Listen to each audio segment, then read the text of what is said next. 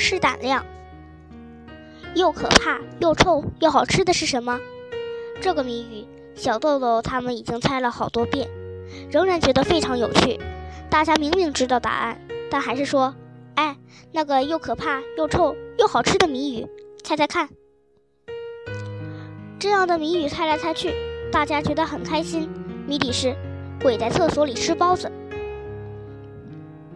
今天晚上的大学园活动，结果就像这个谜题一样，又可怕又痒又好笑的是什么？在礼堂搭帐篷露营的那个晚上，校长先生说，晚上要在九品佛的寺庙里做一个试胆量的游戏，想当妖怪的人请举手。顿时，大约有七个男孩争着当妖怪。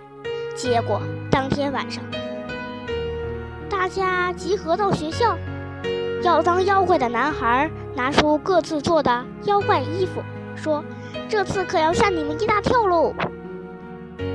然后妖怪们就躲到九品佛的某个地方，剩下大约三十个孩子，五个孩子一组，大家错开时间，一组一组的。从学校出发，九品佛的寺庙和墓地转一圈，再回到学校来。做这一次活动是为了让大家减少心里的恐惧。虽说是试胆量活动，但是害怕了，中途回来也没有关系。小豆豆从妈妈那里借来了手电筒，妈妈说：“不要弄丢了。”男孩中有的说要捉妖怪，带来了捕蝴蝶的网；也有的说要绑住妖怪，带来了绳子。校长先生说完以后，大家猜拳分组，忙忙乱乱之后，天色暗下来，终于到了第一组出发的时间。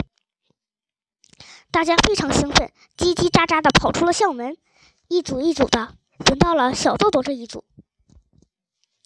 虽然老师说过，去九品佛的路上不会有妖怪出现，可真的不会出现吗？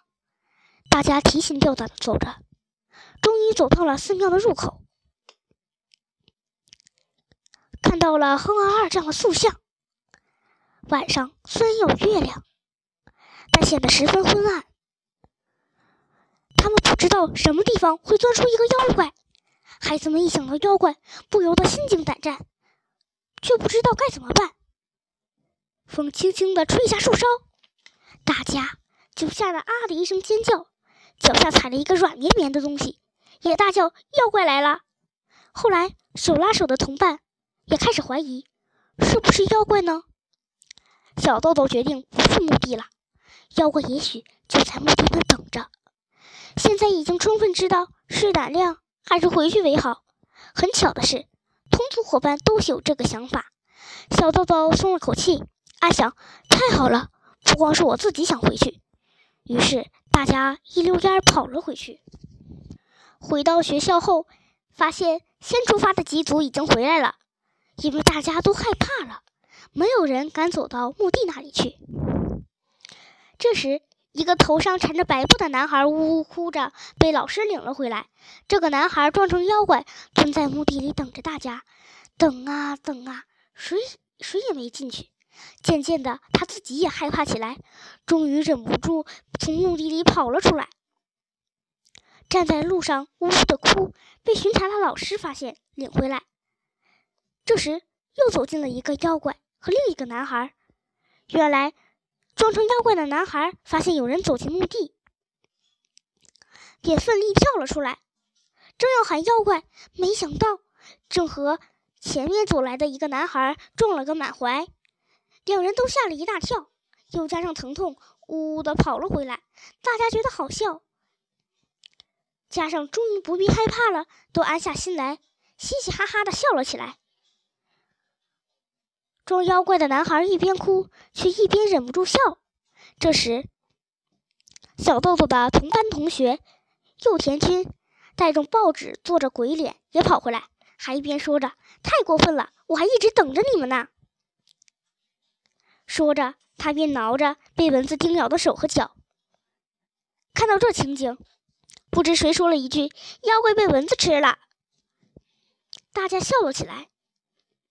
五年级的班主任王山老师说：“好了，我去把剩下的妖怪们都带回来吧。”说着，王山老师走出去，不一会儿把妖怪们全都带了回来。有的妖怪站在路灯下面，慌里慌张的四处张望；有的妖怪则被吓得往家跑。从这之后，八学园的小朋友们就不再害怕妖怪了，因为他们知道，妖怪原来也害怕呢。